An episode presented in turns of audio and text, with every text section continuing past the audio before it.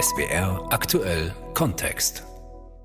Sie war der Goldstandard in ihrer Berufsgruppe. Die Sopranistin Maria Callas verschob die Opernwelt in eine neue Dimension. Statt Wohlklang tiefe Erschütterung. Ausdruck bedeutete plötzlich mehr als Vollkommenheit. In diesem Jahr wäre sie 100 Jahre alt geworden. Warum ihre Tonaufnahmen immer noch Verkaufsschlager sind und warum sie Zeit ihres Lebens zwischen Maria und Callas keinen Ausgleich fand, das ist Thema in diesem SWR aktuell Kontext. Mein Name ist Ulrike Alex. Maria Callas ist das, was man eine Ikone nennt. Dramatisch schwarz geschminkte Augen, eine voluminöse Frisur. Man hat bei dem Namen sofort auch ein bestimmtes Erscheinungsbild vor Augen. Eine Kunstfigur nicht nur auf der Opernbühne. Eva Gesine Bauer hat sich intensiv mit Maria Callas beschäftigt. Auf über 500 Seiten wird in ihrer Biografie Maria Callas wieder quicklebendig. Schönen guten Tag, Frau Bauer. Hallo, ich freue mich. Frau Bauer, was fasziniert Sie am meisten an Maria Callas? Dass sie die lebendigste Tote ist unter den ganzen Sängern und Sängerinnen, die ich kenne. Und das hat sie ihrem Mut zum Risiko zu verdanken. Sie hat immer alles riskiert, auch das Scheitern. Und das beeindruckt mich.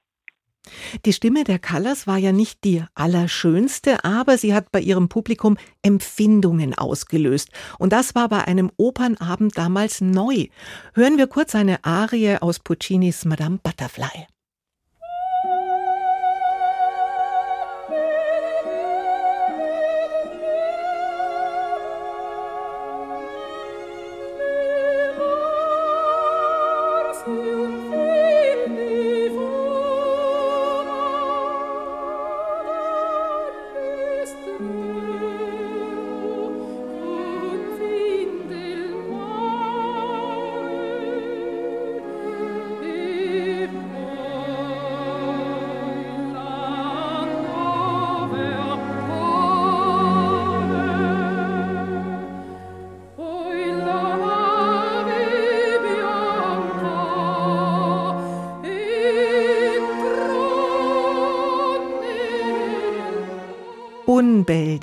Vedremo. Was war denn das Besondere? Ich habe den Eindruck, dass sie dem Zuhörer einfach keine Pause gönnt. Man steht genauso unter Strom wie die Sängerin. Man weiß nie, was als nächstes kommt, auch wenn man das Stück in- und auswendig kennt.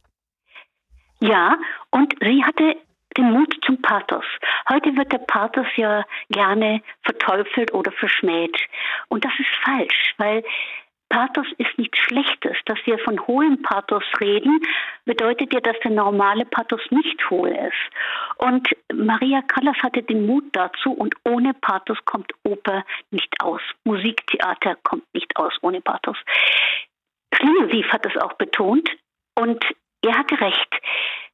Wir leben in einer pathosreduzierten Zeit. Alles muss cool sein. Aber das bedeutet, dass uns nichts mehr ergreift. Und eigentlich sehnen wir uns ja danach, ergriffen zu werden und mitgeschleift zu werden bis zum Ende. Und genau das wollte Maria Callas und das hat sie geschafft. Sie konnte wunderschön und auch perfekt singen, aber sie hat lieber hässliche Töne produziert oder unschöne oder auch mal den Registerbruch zwischen Kopfstimme und Bruststimme so ausgesungen, wie es keineswegs der klassischen Lehre entspricht, um damit einen bestimmten Ausdruck zu erreichen. Und es war ein wichtiger, niemanden gleichgültig zu lassen. Für mich ist Gleichgültigkeit die größte Krankheit unserer Zeit, dass die Leute vorbeigehen an Dingen geschehen, die ihnen zu Herzen gehen müssten, die sie sofort zum Stehenbleiben nötigen müssten, dass die Menschen so gleichgültig sind den Nöten auf der Welt gegenüber und denen um die Ecke herum ebenfalls. Und diese Gleichgültigkeit, gegen die hat sie angesungen, mit aller Kraft und aller Energie. Und niemand hat die Oper gleichgültig verlassen, wenn sie gesungen hat. Mit sie hat wirklich jeden mitgenommen. Mit großartigen Frauenrollen, die Norma, die Medea, die Tosca, die Isolde, das sind große Liebende und große Hassende zugleich. Kam ihr das von Anfang an entgegen oder ist sie da als Künstlerin reingewachsen? Das ist das, was mir auffiel, je mehr ich mich in ihr Leben und in ihr Wesen vertieft habe. Sie war ein schwieriger Mensch. in keinem Leben, glaube ich, vermischt sich so sehr Klatsch und ähm, Kunst und Legende und Wahrheit und Wirklichkeit und, mm, und mm, Entstellung und Menschlichkeit und Grausamkeit und Abgehobenheit. Es ist ungeheuer, dieses Leben. Man kann das gar nicht voneinander trennen. Ich hatte erst versucht, ihr Leben quasi so zu erzählen, dass ich sagen, also hier ist der Klatschen, hier ist die Legende und da ist die Wirklichkeit. Das geht nicht. Man muss das dauernd nebeneinander stellen und dann eben entschlüsseln, was ist glaubhaft, was ist nicht glaubhaft. Das ist eine harte Arbeit, sie von dem Schutz des Klatsches und der Legenden zu befreien, aber die gehören dazu. Auch die ganzen Anekdoten, ob erfunden oder tatsächlich, die gehören zu ihr dazu. Und ich, mich hat äh, fasziniert, dass man ihre Person eigentlich nicht auf einen Nenner bringen kann mit ihr als Künstlerin. Das waren zwei Personen, die nichts miteinander zu tun hatten, außer dass sie sehr intensiv waren. Aber Maria als Künstlerin hat etwas geschafft, was unendlich schwierig und anstrengend ist. Sie hat diesen Zwiespalt, dass sie eben Maria und Callas war, dass sie eine naive, liebessehnsüchtige, lebenslustige, ungebildete Frau war und gleichzeitig eine Künstlerin von höchstem Anspruch, die strenger probte als alle anderen, die mehr lernte als jeder andere, die eine Wagner-Partie in wenigen Wochen drauf hatte, die ausgezeichnet Klavier spielen konnte, die von den Dirigenten wie Giulini bezeugt bekam, sie kennt die Partitur, nicht den Klavierauszug, die Partitur besser als ich. Diese, diese Künstlerin brauchte diesen Zwiespalt, denn sie hat aus dem was gemacht. Er war im Grunde unauflösbar, wie in der griechischen Tragödie auch der Zwiespalt, der Konflikt unauflösbar ist. Er kann nicht gelöst werden. Das ist ja das Tragische. So war das auch in ihr drin und sie hat das sublimiert in ihrer Kunst. Sie hat diese zwiespältigen Charaktere und die Partien, die sie groß gemacht haben, sind alles Frauen, die unter diesen zwei Seelen ihrer Brust leiden, wie sie sagen, große Liebende und große Hassende, die die alles opfern, aber für ihre Kinder und dann die Kinder umbringen. Oder die für ihren Liebenden alles hergeben und dann ihn umbringen wollen. Also dieses, dieses äh, Dasein von zwei Seelen, was wir im kleinen Format ja selbst von uns kennen. Wer hat nicht schon mal dieses Gefühl gehabt, das sind zwei Seelen in mir. Aber bei ihr hat das eine ganz andere Dimension, eine letztendlich im Leben nicht ertragbare. Und in der Kunst wurde sie für Maria Callas ertragbar. Wer ihr Buch liest, der taucht tief ein in die Welt der klassischen Musik der 50er und 60er Jahre. Und das war das reinste Haifischbecken, oder? Naja, also die Kunst ist immer ein Haifischbecken. Und ähm, Maria Callas hat natürlich die ganzen Energien ähm, darauf verwendet, äh, sich mit den Kriegen in der Oper zu befassen. Sie ist, und das war mir eben auch aufgefallen, dem Leben oft sehr ja, teilnahmslos gegenübergestanden. Und sie nahm am Leben nicht teil, wird ihre Energien gespart sozusagen für die Kämpfe im Theater. Und ein Haifischbecken, wie Sie so schön sagen, glaube ich, ist die ist das Musiktheater, die Oper, der Film immer gewesen und geblieben. Ähm, vielleicht reden die Leute heute glatter und routinierter darüber und geben es nicht so zu, aber im Grunde genommen tobt auch bis heute dort ein gnadenloser Konkurrenzkampf. Die Wagner-Festspiele in Bayreuth wurden in diesem Jahr mit Parsival eröffnet.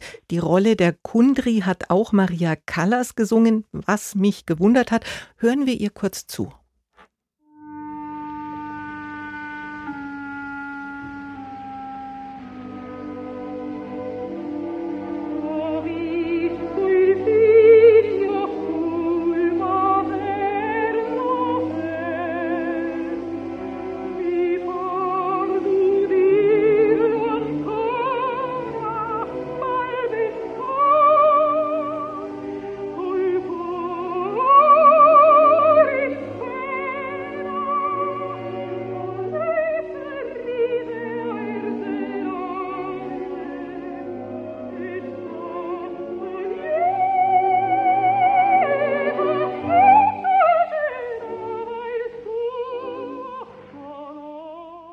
Visto il figlio. Wie mutig war das damals, Wagner und die Italiener zu singen? Das war sehr mutig. Ähm, ich bin dankbar, dass Sie das fragen. Denn Wagner hat es in Italien erstmal schwer gehabt. Es gab zwar Leute wie Verdi, wie Verdi, die von Wagner begeistert waren. Es gab überhaupt viele Komponisten, die begeistert waren von Wagner. Aber man ging mit Wagner relativ lässig um. Also wir kennen von Loriot Wagner in einem, den Ring in einem Aufwasch. Das haben die Italiener längst ungefähr praktiziert. Wagner radikal eingekürzt. Und Maria Callas hat, wie in Italien üblich, Wagner auf Italienisch gesungen. Und als sie beim Papst in Audienz war, da war sie schon der große Star. Und in der Audienz sagte nun Pacelli zu Callas, ähm, also Wagner muss man auf Deutsch singen, Frau Callas.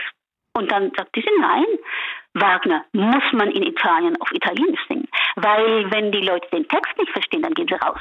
Sie hatte wahrscheinlich recht. Die Leute haben verstanden, worum es ging und waren begeistert von ihr als Kundri, obwohl sie damals noch eine richtige äh, stattliche Frau war, die an die zwei Zentner wog. Und alle fanden sie schön durch ihre Ausdruckskraft. Wir haben es schon gesagt, als Musikerin war Maria Callas unendlich fleißig, zielgerichtet und sehr sicher in dem, was sie auf der Bühne tat. In ihrem Privatleben dagegen Verunsicherung pur. Was lief da schief? Ich weiß gar nicht, ob da was schief lief. Also sicher war die Mutter eine extrem schwierige Mutter und das ist sie ihr Leben lang geblieben. Sie hat den Konflikt zwischen Maria und ihrer älteren Schwester, die eigentlich eine ganz Liebe war, angeheizt. Sie war von ihrem Mann getrennt, ist ohne ihn nach Griechenland zurückgegangen und ich beginne auch da mit meinem Buch, weil das die wesentliche, äh, wesentliche äh, Maria-Erlebnis war in jungen Jahren, zurückzukehren in die eigentliche Heimat. Gebürtig war sie Amerikanerin und sie hat sich in diesem Land beweisen wollen und müssen, denn sie sprach Griechisch mit amerikanischem Akzent und für die Amerikaner dann, weil sie daheim nur Griechisch gesprochen hatte, amerikanisch mit griechischem Akzent. Also sie war nirgendwo zu Hause und diesen Ehrgeiz hat das sicher ähm, ja, gesteigert, dass sie Heimat finden wollte. Und die hat sie in der Liebe schwierig gefunden. Sie hat sehr jung einen reichen, langweiligen Mann geheiratet, nicht sehr reich, aber vermögend, ähm, der ihr helfen konnte. Aber er war eigentlich nur letztendlich Ausdruck ihrer Heimatsuche. Sie wollte Kinder haben, schrieb jung noch ganz glühende Liebesbriefe an ihn. Mit den Kindern wurde es nichts, ein Leben lang nicht. Und mh, mm, dann hat sie aber letztendlich doch als Privatperson das entdeckt, was sie als Künstlerin so wunderbar ausdrückte, nämlich Leidenschaft. Und die Leidenschaft rechnet nicht und die Leidenschaft überlegt nicht, die Leidenschaft ist unvernünftig. Und so hat sie sich eigentlich durchaus sehenden Auges dann für Onassis entschieden, von dem niemand geglaubt hat, dass ein monogamer Mann ist, ähm, auch sie nicht. Und Sie hat sich mit vollem Risiko für diesen Mann entschieden, weil sie für den Leidenschaft empfunden hat. Und es blieb auch die große Liebe ihres Lebens. Also so ganz unglücklich, glaube ich, war sie nicht. Also trotz der äh, Jackie Kennedy Onassis-Affäre dann. Ähm, aber sie blieb Onassis bis zum Ende seines Lebens eng verbunden. Die Schriftstellerin Ingeborg Bachmann hat die Callas in Mailand erlebt und notiert, die Sängerin lebe auf der Rasierklinge. Ich finde das bemerkenswert, weil Ingeborg Bachmann ja diese Rasierklinge selber kannte. Da treffen sie ins Schwarze und vielleicht hat sie sich deswegen mit ihr so identifiziert. Sie hat von, das war ganz spannend und ich habe das deswegen auch gründlich erzählt. Es wird immer gern zitiert, was sie gesagt hat, aber nicht die Umstände geschildert. Sie war in Mailand zufällig. Sie war ja eng befreundet mit dem Komponisten Hans-Werner Henze und er war opernbegeistert und sie ging wohl eher seinetwegen, er war aber nicht dabei, in eine Probe von Traviata. Und äh, sie hatte den Namen Callas, die damals bereits hochberühmt war, noch nie gehört. Und viel spannender als das, was immer zitiert wird, dass er einen Hebel umgelegt habe und so weiter. Und sind andere Dinge, die sie gesagt hat. Zum einen sagt sie, es gibt dort, schreib, schrieb sie ihrem Verleger, dem Klaus Pieper, es gibt dort eine Sängerin, die Maria Callas heißt und singt und spielt, als hätte sie einige Teufel und Engel in sich. Da sind wir bei Maria und Callas. Das ist der Zwiespalt, ja. Und dann sagt sie noch was Interessantes. Ein höchst gefährlicher Mensch war auf der Bühne. Sie spielte wohlgemerkt die Violetta, für uns einfach immer nur das Opfer. Aber Callas wollte ihr Leben lang kein Opfer sein. Wer sie so sieht, auch als Opfer von Onassis, der sieht sie falsch. Sie wollte nie ein Opfer sein und war auch nie eins. Sie hat prozessiert gegen alle möglichen Leute. Sie hat gegen Intendanten prozessiert und gewonnen. Sie hat prozessiert gegen den Neffen des Papstes, der mit einer Nudelfirma behauptet hat, sie habe ihr Gewicht verloren durch seine speziellen, speziellen Nudeln, durch seine speziellen Spaghetti, hat auch diesen Prozess gewonnen. Und ähm, Sie wollte nie Opfer sein und sie war keins. Sie war ein höchst gefährlicher Mensch auf der Bühne und im Leben. Der Regisseur Zeffirelli hat gesagt, die Callas sei am Ende auf schreckliche Weise zu den Gestalten geworden, die sie sang. Hat er das gut beobachtet? Nein. Ähm, Zeffirelli hat ähm, ein sehr klischeehaftes Callas-Bild geprägt. Und auch der Film, den er dann mit Fanny Ardant drehte, ist trotz der großen Künstlerschaft von Fanny Ardant kein guter Film geworden. Sie war mit 53 noch eine nach wie vor schöne Frau, auch wenn sie auf den letzten Fotos traurig und damit etwas verwelkt aussieht. Aber sie hat etwas ganz anderes erlitten und das hat Zeffirelli überhaupt nicht verstanden. Sie, er meinte ihren, ihren einsamen Tod, ähm, also letztendlich beim Sterben ist jeder allein. Das meinte er und dass die gescheiterte Liebe mit Onassis sie quasi da ähm, niedergezogen habe, dessen, dessen ähm, Betrug sie nie verbunden habe, das ist aber alles nicht ganz richtig. Maria Callas starb, wie die meisten Menschen, an einem Herztod, aber woran sie wirklich starb, viele sagen dramatisch an gebrochenem Herzen ähm, wegen Onassis, ähm, ist was anderes gewesen. Für sie war. Und das habe ich so verstanden, weil ich in der Corona-Zeit an meinem Buch arbeitete. Sie hat etwas anderes nicht mehr erlebt und das war für sie lebenswichtig. Und so gesehen bin ich dankbar, dass ich in dieser schwierigen Krisenzeit das Buch äh, zu Ende erforschte und zu Ende schrieb. Für sie war die Resonanz das Wichtigste. Und die fehlte uns doch allen. Die Resonanz im menschlichen Sinn. Es ist ja ein akustisches und ein menschliches Phänomen. Wir brauchen das Gegenüber. Wir brauchen die Resonanz. Wir brauchen den Menschen, der zuhört und antwortet. Und Maria Callas hatte keine Resonanz mehr.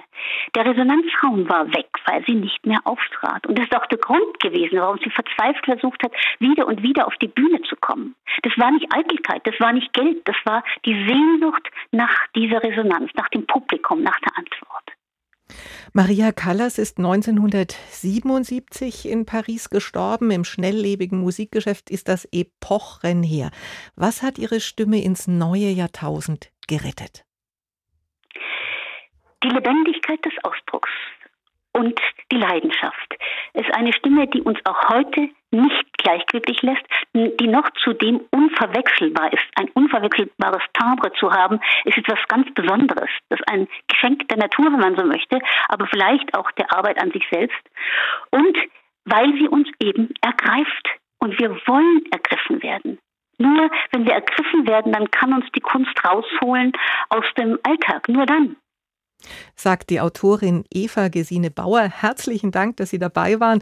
Ihre Biografie anlässlich des 100. Geburtstags heißt Maria Callas, die Stimme der Leidenschaft und ist bei CH Beck erschienen. Und das war SWR aktuell Kontext mit Ulrike Alex. Danke fürs Zuhören.